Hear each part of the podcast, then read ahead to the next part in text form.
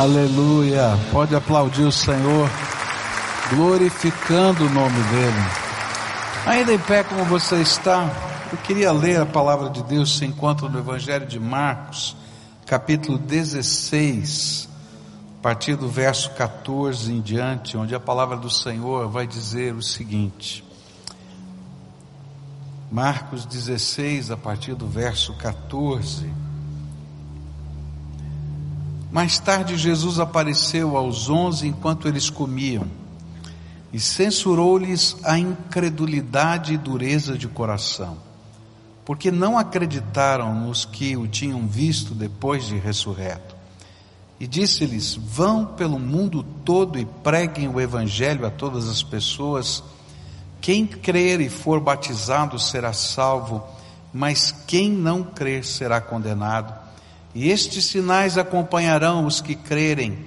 Em meu nome expulsarão demônios, falarão novas línguas, pegarão em serpentes, e se beberem algum veneno mortal, não lhes fará mal nenhum. Imporão as mãos sobre os doentes e estes ficarão curados. E depois de lhes ter falado, o Senhor Jesus foi elevado aos céus e assentou-se à direita de Deus.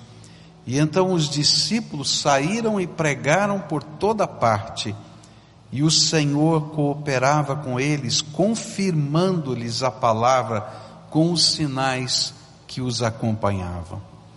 Pai querido, nós estamos nesta desse movimento da tua igreja, porque cremos que em missão os sinais do Senhor acontecem. E esse é o texto que o Senhor falou conosco é, no começo desse ano, quando meditamos nesse tema nessa campanha. E eu quero te pedir que, Senhor, quando estivermos hoje meditando numa parte desses versículos, que o Senhor se revele outra vez entre nós. Quem somos nós para compartilhar a tua palavra? Pecadores. Não temos, Senhor, qualquer direito ou capacidade, mas dependemos da tua graça. Então, Senhor, aqui manifesta a tua presença que o Senhor se revele, que os sinais do Senhor acompanhem a palavra que está sendo pregada, que o Senhor toque nas nossas vidas, que nós possamos ouvir, possamos sentir, possamos ser despertados, possamos nos comprometer com a tua palavra. É aquilo que oramos em nome de Jesus. Amém. Você pode sentar-se, querido. Nós começamos a semana passada a estudar esse texto, preparando-nos para essa campanha que começa hoje, e vimos que esse texto ele está no contexto da ressurreição de Jesus e na aparição de Jesus junto aos seus discípulos. E naquele momento ele deu algumas recomendações aos seus discípulos. E essas recomendações fariam com que ah, esse novo momento da igreja, a igreja que estava surgindo, eh, pudesse entrar numa dimensão totalmente outra, totalmente diferente do que eles tinham vivido até então. E essas recomendações começaram com fé, vença a incredulidade se eles não fossem capazes de crer na ressurreição de Jesus, o Evangelho morreria. Se eles não fossem capazes de crer nas promessas de Jesus, então eles não teriam condições de pregar a esperança do Evangelho. E nós estudamos isso a semana passada. Mas nessa manhã, eu queria olhar para a segunda recomendação. E a segunda recomendação é pregue o Evangelho. Então, se você crê, pregue o Evangelho. E os versículos 15 e 16 afirmam isso. E disse-lhes: Vão pelo mundo todo e preguem o Evangelho a todas as pessoas. Quem crê e for batizado será salvo, mas quem não crer será condenado. A segunda recomendação foi um comissionamento.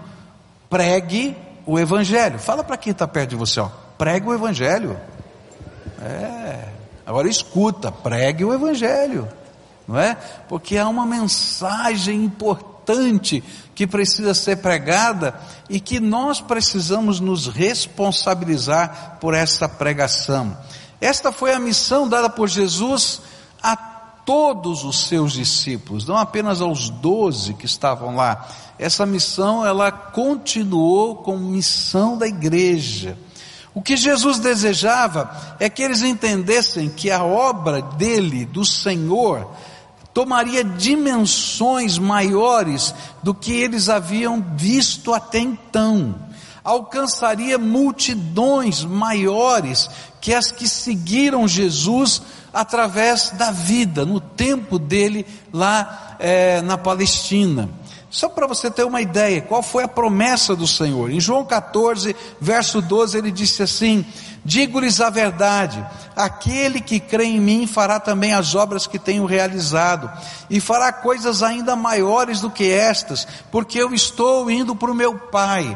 Jesus estava comissionando a sua igreja, estava dizendo: Olha, vocês vão entrar numa dimensão totalmente outra coisas tremendas e maiores vão acontecer, multidões maiores vão ser alcançadas, coisas extraordinárias vão acontecer através da vida de vocês. Só para você ter uma ideia, tá? Nesse exato momento, nesse exato momento, e é, não sei quantas pessoas estão ouvindo essa palavra. Porque tem 19 emissoras de rádio transmitindo, tem, um, tem uma rede de televisão transmitindo essa, essa, essa mensagem. Eu não tenho a mínima ideia de quantas pessoas estão ouvindo. Ao longo dessa semana, essa mensagem vai ser assistida através é, dos canais de internet diversos e vão estar em pelo menos 30 mil computadores. A gente não tem dimensão do que está acontecendo pelo menos em 500 casas diferentes dessa cidade, essa mesma mensagem vai estar sendo replicada nas células. E pelo menos 5 mil pessoas, né? Porque tem, a gente faz uma média de 10 por célula, mas não é bem assim que funciona, né? Tem umas células assim gigantescas, né? É, eu já vi célula de 60 pessoas, né? Isso não é célula, já virou, sei lá o que, que é isso, né?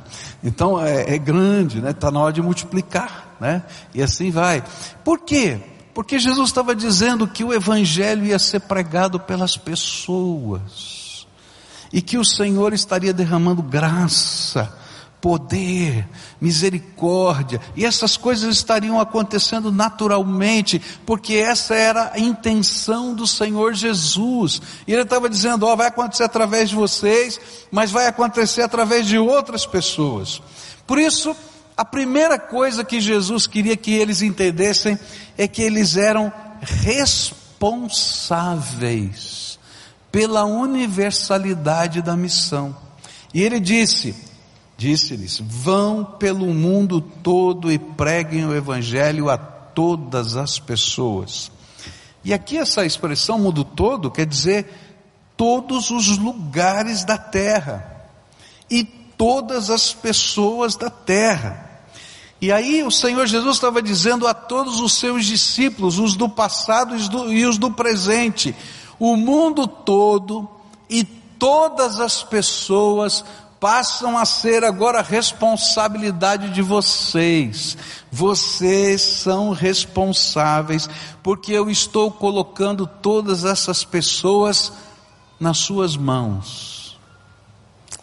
Quando eu olho para isso, eu fico pensando na grandeza da bondade de Deus, porque Ele divide graça conosco para fazer essa obra. A obra é dele, mas ao mesmo tempo, me chama a uma grande responsabilidade. Sabe o que isso significa? É que tem muita gente que você não conhece, que é sua responsabilidade. Mas a nossa responsabilidade começa primeiro com quem a gente conhece. Então eu queria dizer para você: toda a sua casa é sua responsabilidade. Deus tem uma bênção para derramar na sua casa. E Ele colocou sobre você a responsabilidade de levar essa bênção. E se a gente não entender que essa é nossa responsabilidade e não assumir essa responsabilidade, os sinais de Deus não vão acontecer na nossa casa. É isso que a Bíblia está falando. As misericórdias do Senhor não vão se revelar. É interessante porque quando eu, eu leio a Bíblia, eu vou descobrir que em Lucas capítulo 10, o Senhor Jesus ensinou como seria pregar o Evangelho, como é que seria ser responsável pelas pessoas. Ele divide os seus discípulos, não somente os doze, mas a Bíblia diz que ele pegou 70 pessoas que acompanhavam Jesus, dividiu de dois em dois, significa que tinham 35 grupos, e mandou para 35 lugares diferentes, aldeias, vilarejos, cidades. E ele disse: Olha, você vai fazer o seguinte, você vai procurar naquela cidade um homem ou uma mulher de paz.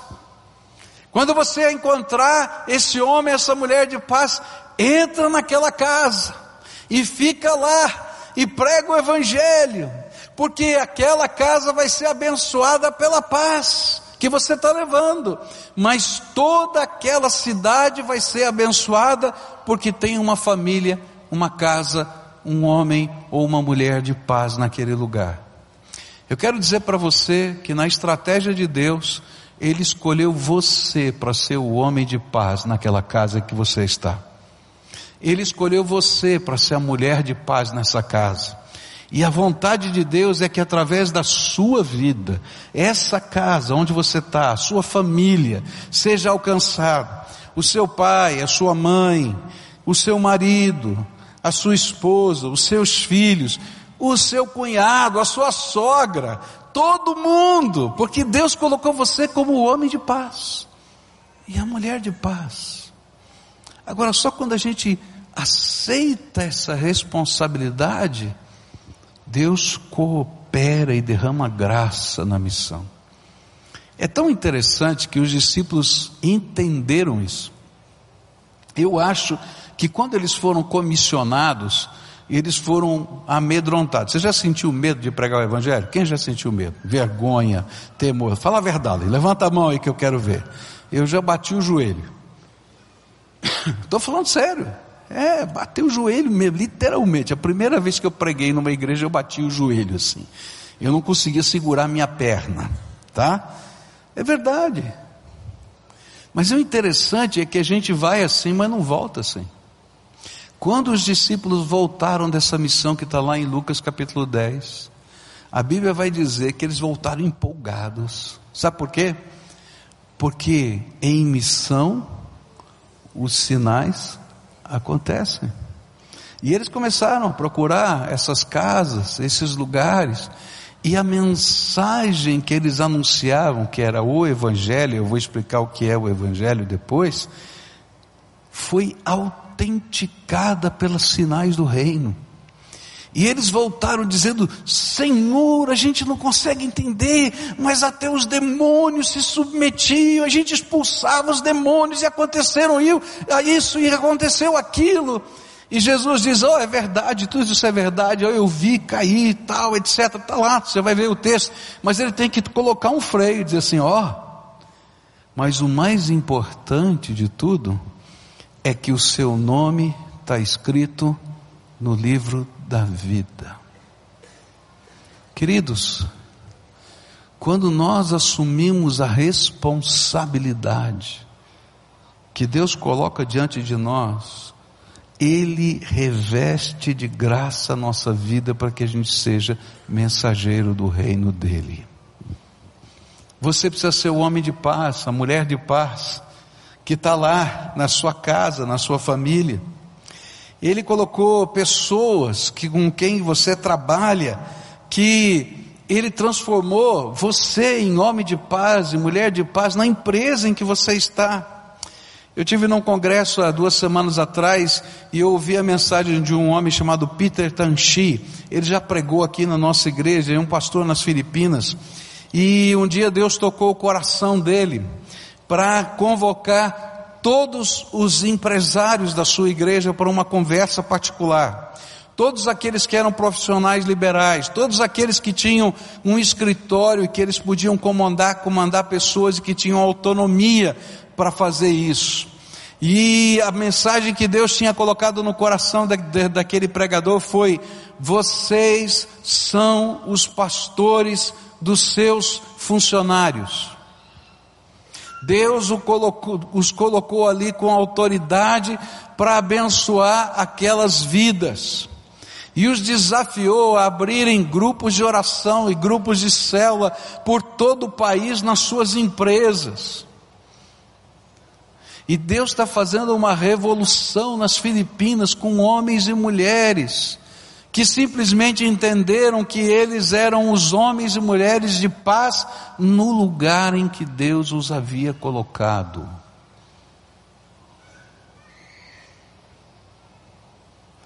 Deus colocou você onde você está, para fazer diferença nessa terra.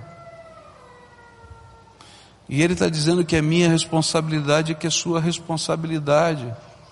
E que na medida em que a gente estiver fazendo isso, os sinais da graça de Deus vão se manifestar na pequenez da nossa vida.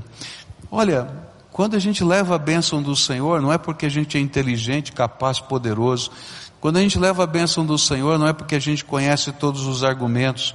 Quando a gente leva a bênção do Senhor, a gente vai lá em nome de Jesus, é isso que faz diferença. Porque é Jesus que vai ser glorificado. Ele colocou todas as pessoas, de todos os lugares, sob nossa responsabilidade. E na medida em que nós abraçamos com fé este comissionamento, nós, nós veremos mais ou menos intensamente os sinais de Deus nas nossas vidas. Se você aceita esse comissionamento e você aceita essa responsabilidade, os sinais de Deus vão ser vistos mais vezes na sua vida. Mas se você não aceita, não vai. Olha só o que a palavra vai nos dizer, verso 20. Então os discípulos saíram e pregaram por toda parte, e o Senhor cooperava com eles, confirmando-lhes a palavra com os sinais que a acompanhavam, que acompanhavam a palavra. Isso aconteceu com a igreja, e isso continua acontecendo nos dias de hoje.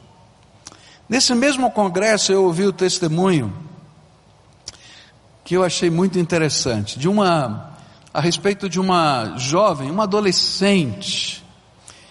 E essa adolescente se converteu, passou por uma experiência forte com o Senhor. E ela entendeu que ela era responsável pelos alunos da classe que ela estudava na escola. Mas ela tinha um problema, ela era muito tímida. Bom, você já sabe, né? A pessoa tímida tem uma dificuldade para falar né, em público, para falar com pessoas, especialmente com relação a assuntos pessoais, profundos da alma, dos sentimentos. E ela então entrou numa crise e disse: Senhor, como é que eu vou fazer? E aí ela começou a viver o Evangelho. E as pessoas começaram a perceber o evangelho na vida dela, tanto que ela agora, apesar de tímida, sofria o bullying, né, das pessoas, porque agora ela é crente, crente tímida, tadinha dela, né, tava aquela pressão toda. E ela disse: Senhor, mas eu sou responsável pela, pela minha classe. Então ela fez um voto com Deus. Falou assim: Senhor, eu vou orar. E eu vou fazer um compromisso com o Senhor. Eu vou escolher os dez piores alunos da minha classe, os que mais me perturbam. Os que eu acho que humanamente é impossível de um dia se converterem. E eles vão ser o meu alvo de oração. E eu vou começar a lista com esse aqui, que é o pior de todos. E eu vou continuar orando até que o Senhor faça a obra na vida dele. Depois vou passar para o número dois, número três e assim sucessivamente. E ela começou a orar pelo número um, o que era mais complicado. Ele se dizia ateu, não acreditava em Deus, não acreditava em nada, fazia chacota de tudo. E ela lá estava orando: Senhor, toca o coração dele, faz ele pensar no Senhor, faz ele sonhar com o Senhor, toca o coração desse homem, prepara o momento. Bom, Deus ouve e responde as orações. E quando a gente se responsabiliza, o Senhor revela a sua graça. E aí aquele jovem começou a ter pensamentos automáticos sobre Jesus. E às vezes ele falava, oh meu Deus, eu falava, mas eu não acredito em Deus, o que, que eu estou falando, oh meu Deus? E ele ficava com raiva dele mesmo. Aí ele começou a sonhar com Jesus, ele começou a sonhar com Deus, e ele ficou irritado. Teve um dia que ele ficou muito bravo, mas muito bravo, e falou assim: Deus, Jesus, se o Senhor existe de verdade, e se o Senhor pode me ouvir, então eu quero pedir um sinal para o Senhor. Adivinha o sinal que esse moço vai pedir? Só um adolescente ia pedir um negócio desse. Imagina o sinal. Fala, fala, tenta, tenta, quero ver, duvido que você consiga. Eu duvido que você adivinhe. Ele virou, Deus que eu comece a vomitar. Tinha que ser coisa de doido mesmo, né? Que eu comece a vomitar. Mas Deus é tão bom, mas é tão bom, mas é tão bom, que não é que o moço começou a vomitar? Mas não era qualquer coisa, não, sim, viu? Porque ele ficou 24 horas ajoelhado na beira ali da privada e não parava de vomitar. E não parava de vomitar 24 horas. O homem já não estava aguentando mais, o menino não estava aguentando mais. Ele disse: Tá bom, Deus, eu acredito. Eu acredito. Por favor, se eu parar de vomitar. E aí ele parou de vomitar, não é? E aí o que aconteceu? Isso ficou na mente dele. E adivinha com quem ele foi falar? Com aquela menina tímida. Porque ele não conseguia entender o que estava acontecendo com ele. E aquela menina começou a falar: Eu estava orando por você, você é o número um da minha lista. E eu estava pedindo que Deus falasse com você, porque Ele tem um plano para a tua vida, Ele tem um projeto para você. E aquele moço se converte. E eles começam a orar pelo número dois da lista, depois pelo número três, número quatro, e hoje os dez daquela lista fazem parte daquela mesma igreja, da mesma célula, porque a obra do Senhor é assim.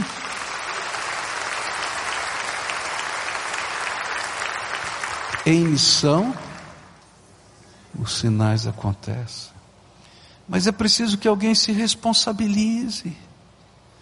Se a gente não tiver esse sentimento de responsabilidade, de entender que aquelas pessoas são amadas por Deus, mas Deus colocou sobre a minha vida a responsabilidade, eu não vou ver esses sinais de Deus acontecendo.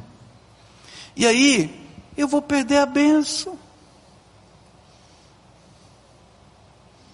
e vou perder o privilégio de ser instrumento da graça de Deus. Domingo retrasado eu tive em São Paulo pregando na igreja do meu irmão. Meu irmão é pastor de uma igreja independente na cidade de São Paulo. E quando eu tive lá pregando, fazia anos que eu não que eu não podia estar na igreja dele. A gente está aqui na nossa, fica difícil a gente conseguir é, está lá. E eu tive um momento nostálgico muito gostoso naquele tempo. Era uma data especial na igreja dele. E aí eu lembrei a história daquela igreja. Meu irmão se converteu deitado comigo na cama quando garotinho. De noite, ele gostava de dormir do meu lado e aí então ele ficava conversando, contando as histórias, e ali eu preguei o Evangelho para ele ali. E ele orou recebendo Jesus como Senhor e Salvador da sua vida ali na cama.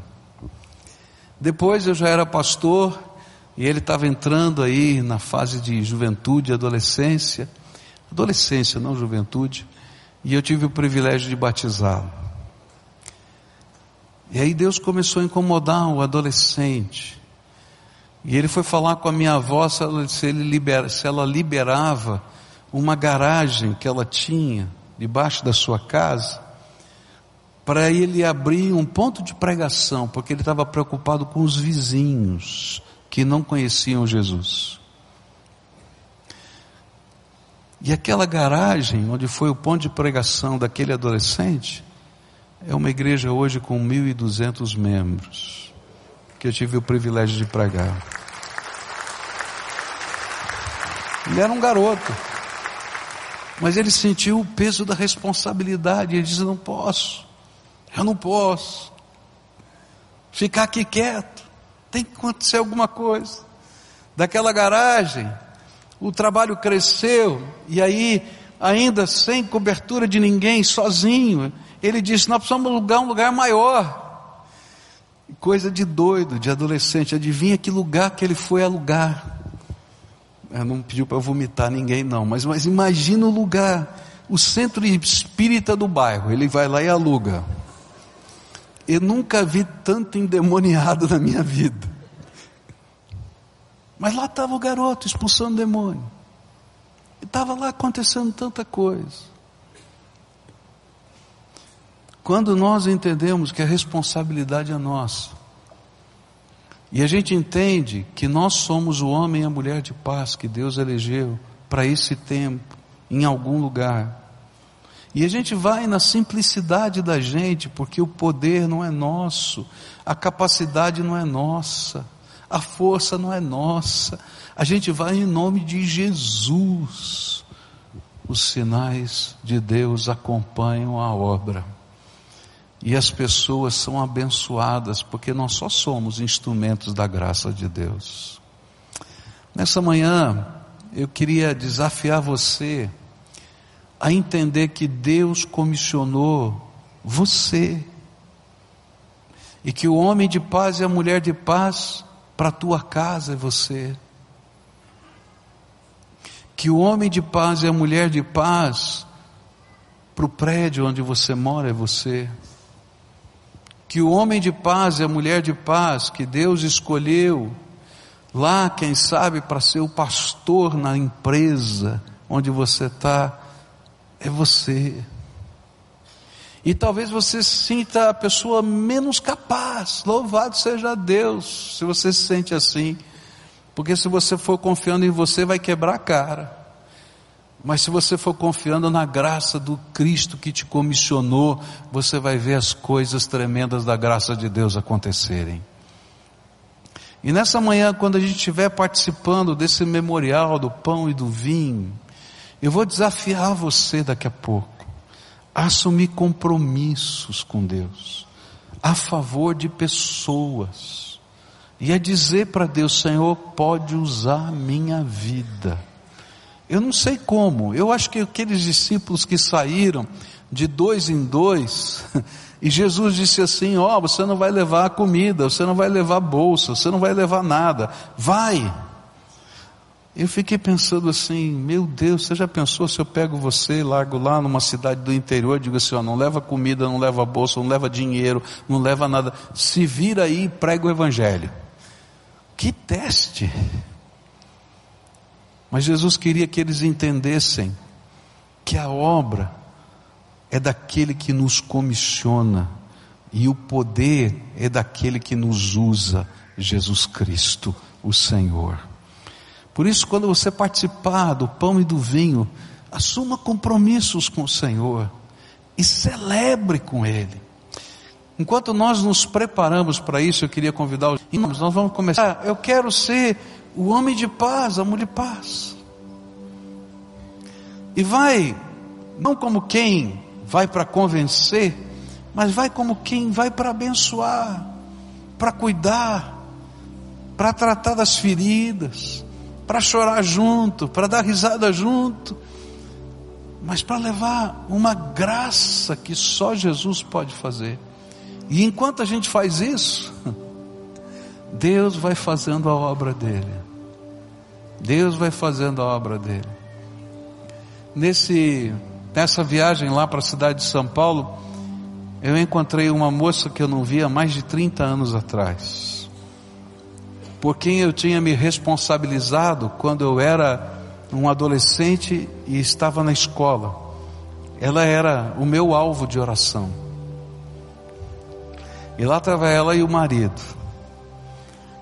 E eu fico tão feliz porque lá na escola ela encontrou Jesus. Depois ela se afastou do Evangelho, passou vários anos longe. E daí, na sabedoria de Deus, Deus me coloca essa moça no caminho. Estou andando na rua e encontro com ela. E Deus me usa outra vez para trazê-la de volta para o reino dele. E depois de 30 anos eu a encontro. Ela e o marido, eles me dão um abraço. e dizem: Olha, eu estou aqui, eu estou aqui. Porque aquilo que aconteceu há 30 anos atrás não mudou, está aqui dentro da minha alma.